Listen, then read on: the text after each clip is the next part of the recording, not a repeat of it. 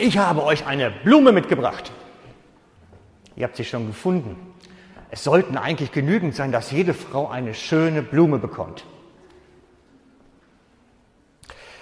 Aber jetzt mal ganz ehrlich, meine Damen, komm Eva, jetzt stell dir vor, du hast Hochzeitstag und dein Mann bringt dir so ein Blümli mit zum Hochzeitstag. Wärst du begeistert? Nein, siehst du, nein, es ist ähm, nicht so der Hit. Also ich habe mich wirklich angestrengt. Ich habe versucht, diese Blume so zu kriegen, weil es ist eine ganz besondere. Das wisst ihr nicht, ne? Es ist eine ganz besondere Blume. Egal welche Form, ob weiß, ob rosa, ob rot, spielt keine Rolle. Das ist eine besondere Sorte. Es ist die Fastblume. Es ist die Fastblume. Also, falls das jetzt unverständlich war, fast. Denn, denn sie ist fast echt. Sie ist fast schön. Sie ist fast wertvoll. Sie ist fast begehrenswert. Aber halt alles nur fast. Wäre ja schön, es wäre ganz, ne? Wäre schon besser.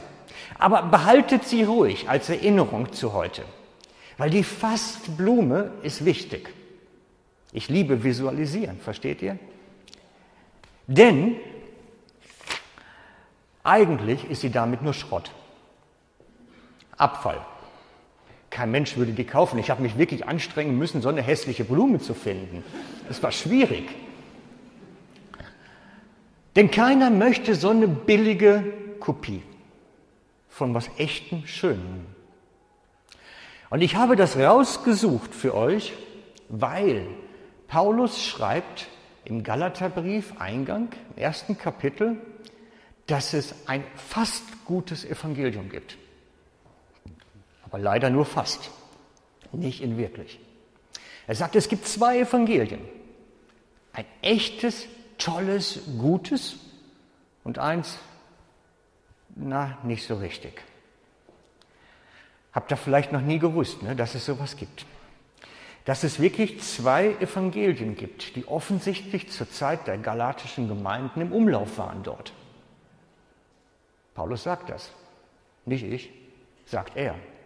Und genauso wie der Blume ist es genau das Gleiche. Das falsche Evangelium ist fast echt, fast wertvoll, fast begehrenswert, fast wunderbar, aber alles nur fast und damit Schrott. Er sagt, es ist gar nicht mal richtig Evangelium eigentlich sogar. Denn es ist eigentlich noch viel schlimmer. Das falsche Evangelium, die Kopie, die billige Kopie, hat die Kraft, dein Leben kaputt zu machen. Es hat die Kraft, Gemeinde zu zerstören. So gefährlich ist es. Und er geht im ganzen Brief darüber dann darauf ein, auf dieses echte und das nicht echte. Und diese Re Gefahr, dass so ein Evangelium Schaden anrichtet, ist bis heute. Ist bis heute. Wir werden gleich den Text dazu lesen gemeinsam. Und darum schreibt Paulus überhaupt den Galaterbrief. Wegen dieser Gefahr vor dem falschen Evangelium wegen der Gefahr vor einer Botschaft, die nicht richtig ist und die zerstörerische Kraft hat, die eine Bedrohung ist. Die Jugendlichen würden sagen, das ist ein Fake-Evangelium. Das trifft. Es ist nur Fake. Eine billige Kopie. Und wenn man daran anfängt zu glauben und darauf setzt, richtet das verheerenden Schaden an. Jetzt mögt ihr sagen, das war damals. Oh, roundabout 2000 Jahre her. Nein, nein, die Gefahr ist bis heute. Die Gefahr ist real.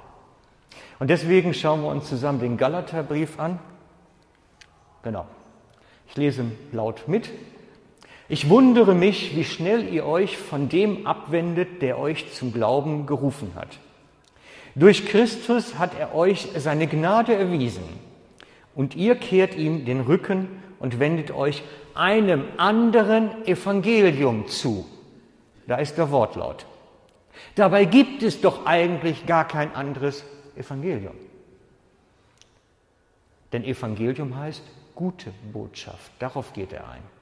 Evangelium heißt gute Botschaft. Und der Gedankengang ist, es ist keine gute Botschaft, es ist nur Botschaft. Es ist nur so, dass gewisse Leute euch in Verwirrung stürzen, weil sie versuchen, das Evangelium von Christus auf den Kopf zu stellen. Darum geht es mir heute. Was sind das, diese zwei Botschaften, diese verschiedenen Botschaften, die da im Umlauf sind und die solchen Schaden ausrichten können? Er sagt, es gibt kein anderes Evangelium, denn das andere, was da verkündet wird, ist nicht gut. Es ist keine gute Botschaft. Und so gibt es ein echtes, gutes Evangelium und ein Fake-Evangelium. Und ich möchte mich heute damit beschäftigen, was ist richtig und echt und was ist falsch. Und wie kann man das auseinanderhalten? Weil ich glaube, dass wir an der Stelle aufpassen müssen. Und ich möchte zwei, zwei Hauptbegriffe darüber setzen. Zwei Hauptbegriffe. Das Fake-Evangelium, also wir schreiben mal darüber, falsch. Das falsche Evangelium sagt, du musst tun. Einfach als Schlagwort.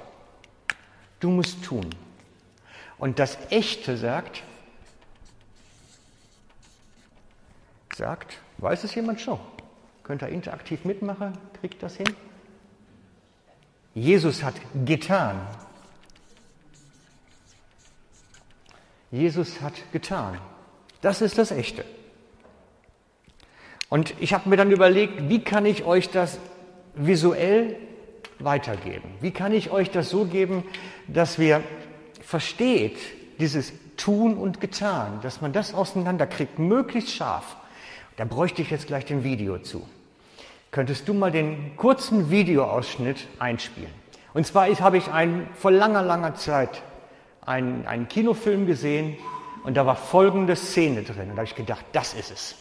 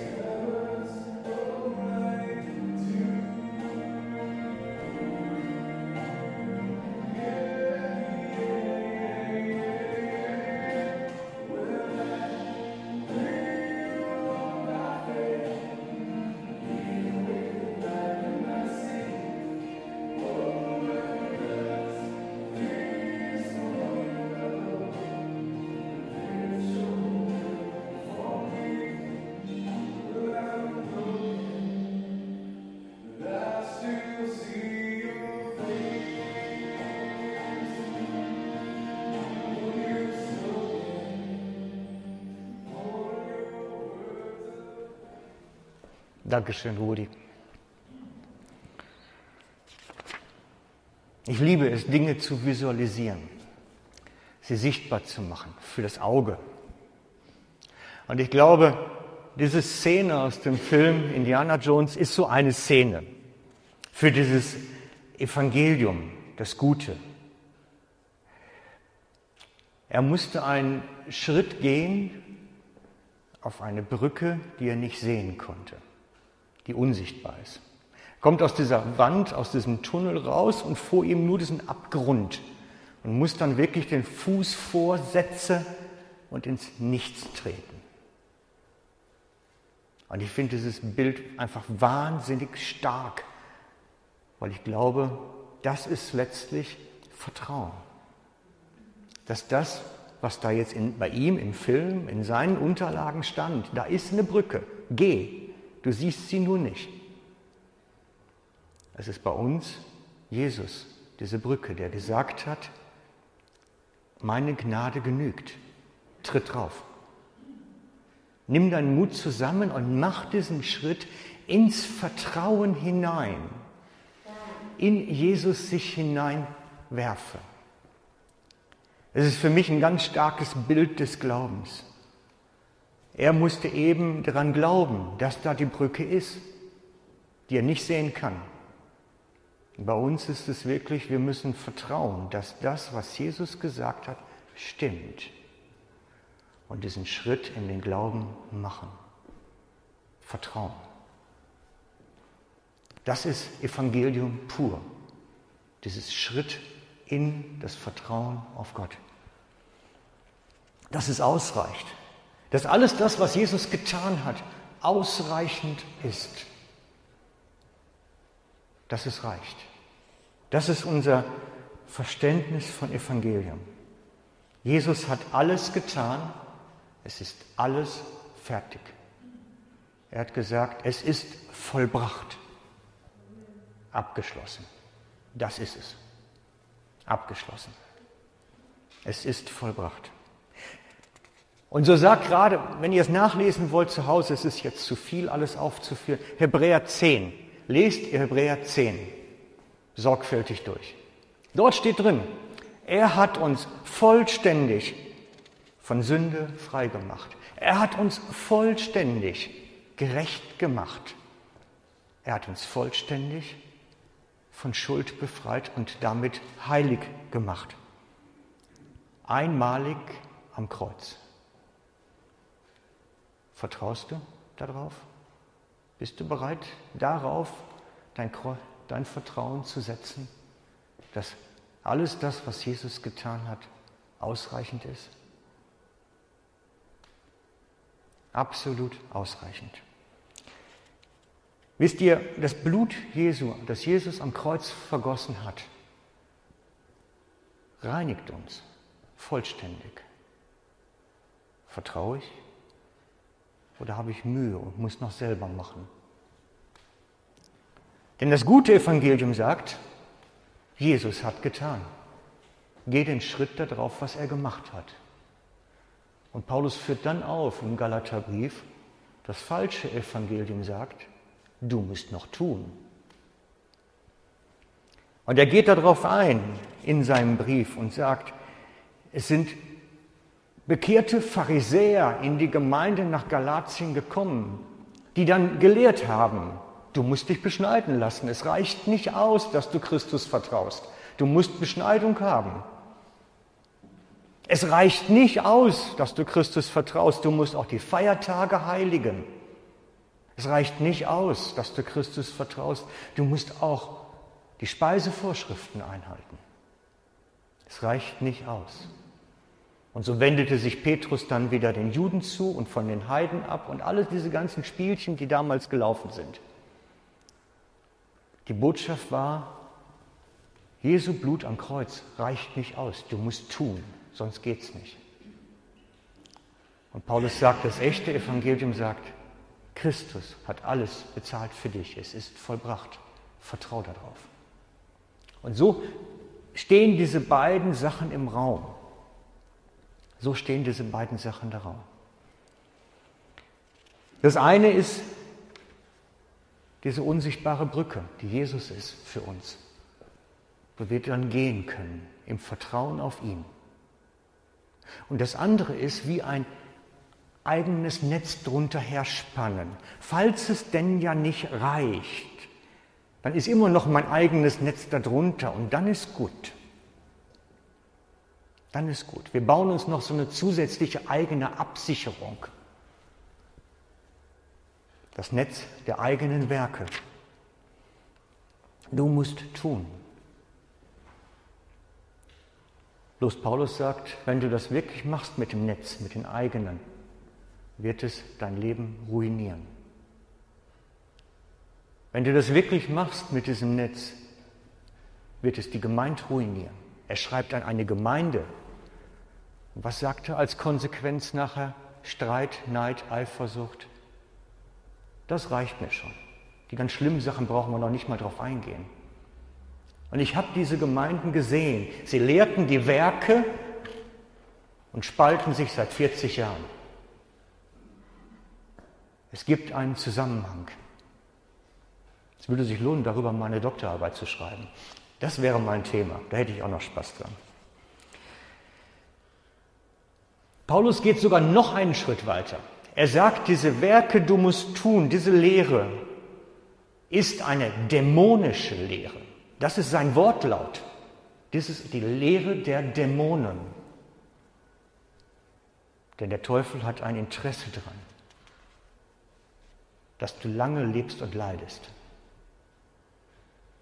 Der will dich nicht umbringen.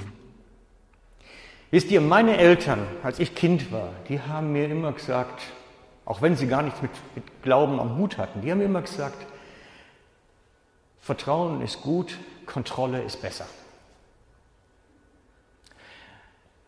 Und viele münzen das auch auf ihren christlichen Glauben. Lieber eine eigene Kontrolle bauen.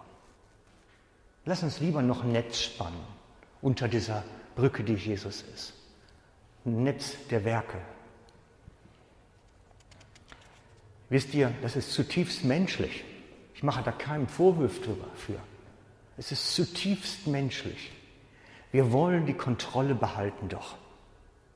Wir wollen doch eigene Sicherheiten machen. Mensch, die ganzen Versicherungen, denen geht es doch deswegen den großen Gesellschaften so gut, weil die Menschen Sicherheiten bauen. Aber im Glauben geht das nicht. Im Glauben geht es darum, dass wir vertrauen, ohne Zusatzeigenabsicherung. Wenn ihr das vertiefen wollt, lest Jeremia 17 ab Vers 4. Da geht es darum, Jeremia wiegt das gegeneinander auf. Er sagt, entweder vertraust du auf deine eigene Kraft, auf deine Vitamin B, auf deine Beziehungen oder du vertraust auf Gott. Er sagt, entweder die Brücke, die du nicht siehst, oder das Netz. Miteinander gibt es nicht, sagt Jeremia in Kapitel 17. Wir lieben dieses Sicherheitsnetz so sehr, weil wir es unter Kontrolle haben. Wir können genau nachher sehen, es passt, es passt nicht, man hat das alles gut in eigener Hand. Auf Christus vertrauen heißt, ich gehe den Schritt ins Nichts. Da ist nichts. Und ich muss glauben, dass das stimmt, was Jesus gesagt hat. Wisst ihr, wenn das Ganze nicht so dramatisch wäre und so gefährlich, würde ich es vielleicht heute gar nicht bringen. Dann wäre es nicht so meine Vorstellungspredigt.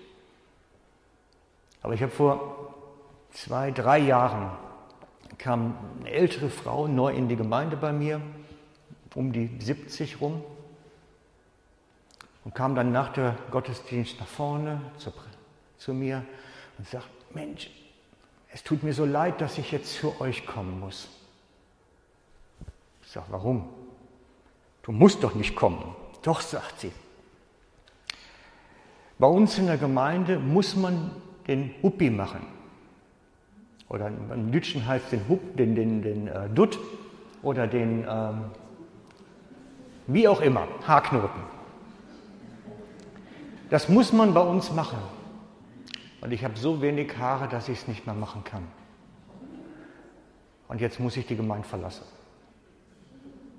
Ob das wirklich so ist, dass sie ihr rausgeschmissen haben, weiß ich nicht. Aber sie hat einfach diese, diese Tradition so hoch genommen, dass sie sagt, jetzt kann ich nicht mehr mitmachen. Und das war dann ihr Urteil, ich muss jetzt gehen. Und ich habe für sie gebetet und habe ihr dann das nächste halbe Jahr wirklich auf lange Sicht erklärt, wie groß die Gnade Gottes eigentlich wirklich ist. Und dass alle diese Zusatzmaßnahmen, das musst du tun, eher schädlich sind als hilfreich. Und so gibt es in, auch in unseren Tagen so dieses, ich sage immer dazu, Gnade plus Lehre. Jesus ist die Gnade, aber zusätzlich müssen wir schon noch was machen, damit es denn auch wirklich am Ende langt. Du gehst verloren, wenn du die falsche Kleidung trägst. Mhm. Hey, jetzt ganz spontan noch eine Geschichte. Bin vor ein paar Wochen bei einer älteren Dame gewesen, die ist jetzt 94 etwa, und die erzählte mir aus ihrer Kindheit.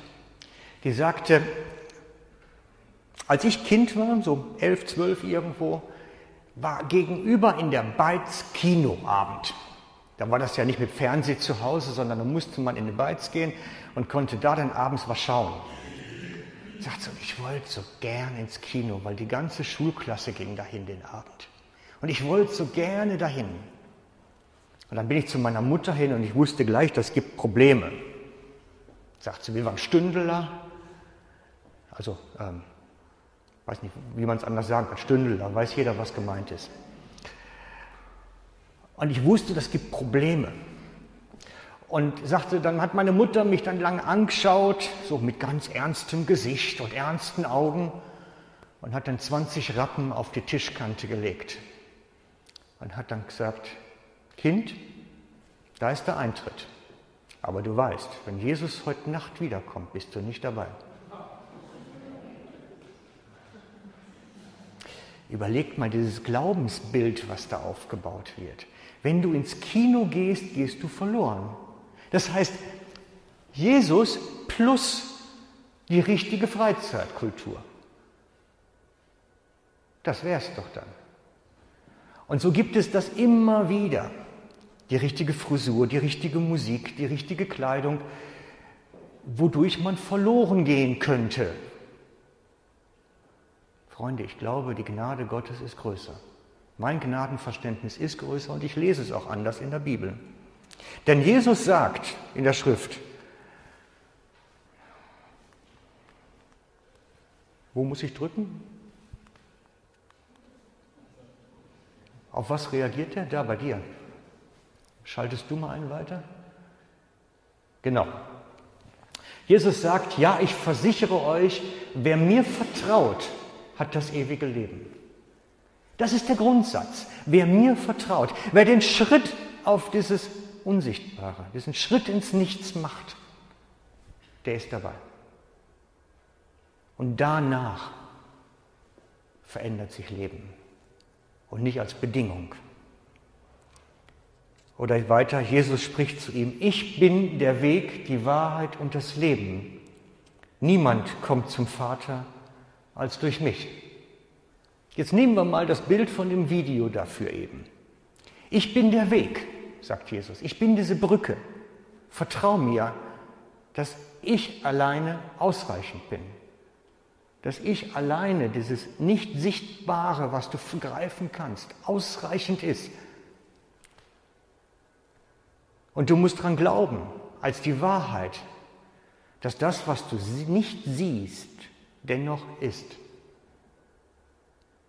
Und dann wirst du am Ende des Weges ewiges Leben haben. Das ist das Bild von dieser unsichtbaren Brücke, was wir eben gesehen haben. Der Weg, du musst es glauben, dass es ist, und dann wirst du da sein. Und Christus sagt, jeder, der diesen Schritt gegangen ist und darauf angekommen ist, auf dem Nichts, wird dabei sein. Der wird dabei sein. Da ist er treu.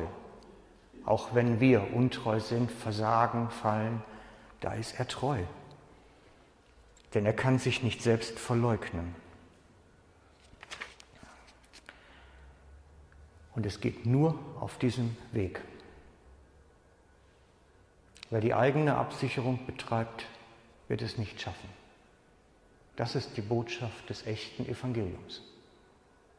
Das ist die Kernbotschaft. Und vielleicht hörst du diese Sache heute zum ersten Mal. Keine Ahnung, ich, ich kenne euch alle nicht. Aber vielleicht hörst du das das erste Mal heute, dass das wirklich dieses Schritt ins Vertrauen ist und auch nur so funktioniert. Dann lade ich dich ein, das festzumachen, diesen Schritt zu wagen, diesen Schritt ins Nichts zu wagen, und sich in Jesus hineinfallen zu lassen. Denn er trägt, er trägt.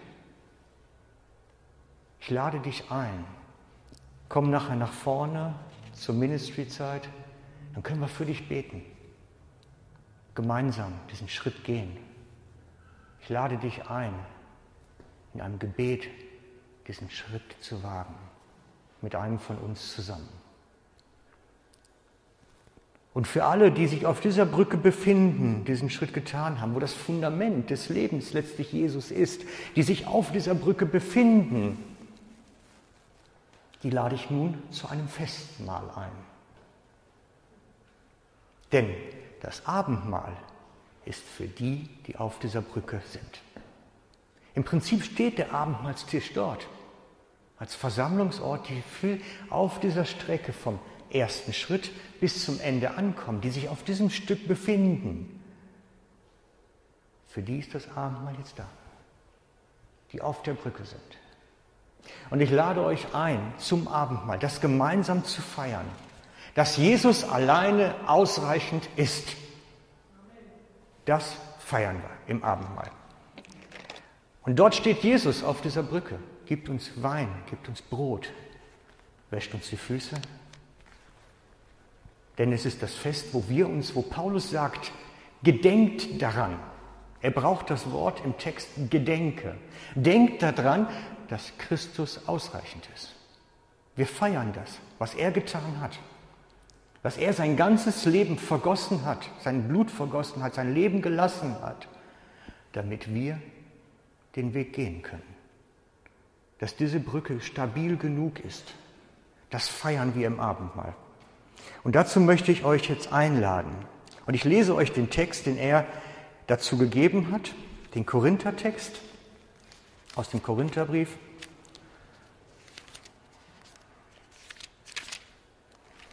Da ist er.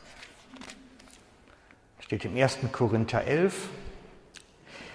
Denn ich habe vom Herrn empfangen, was ich auch euch überliefert habe. Der Herr Jesus in der Nacht, da er verraten wurde, nahm das Brot, dankte und brach es und sagte, nehmt und esst, es ist mein Leib, der für euch gebrochen wurde. Dies tut zu meinem Gedächtnis. Dies tut zu meinem Gedächtnis. Es ist das Gedächtnis. Wir sollen das feiern, worauf wir eigentlich stehen, was eigentlich basierend ist, die Basis unseres Glaubens. Desgleichen auch der Kelch nach dem Mahl. Dieser Kelch ist der neue Bund in meinem Blut. Dies tut, so oft ihr daraus trinkt, zu meinem Gedächtnis. Wieder das gleiche Wort. Denn so oft ihr dieses Brot esst und diesen Kelch trinkt, verkündet ihr den Tod des Herrn, bis er wiederkommt. Wir verkünden damit, hey, die Brücke ist stabil, sie hält. Jesus Opfer ist alleine ausreichend. Darauf vertrauen wir. Und das feiern wir jetzt miteinander. Darf ich dir, Rudi, das übergebe jetzt?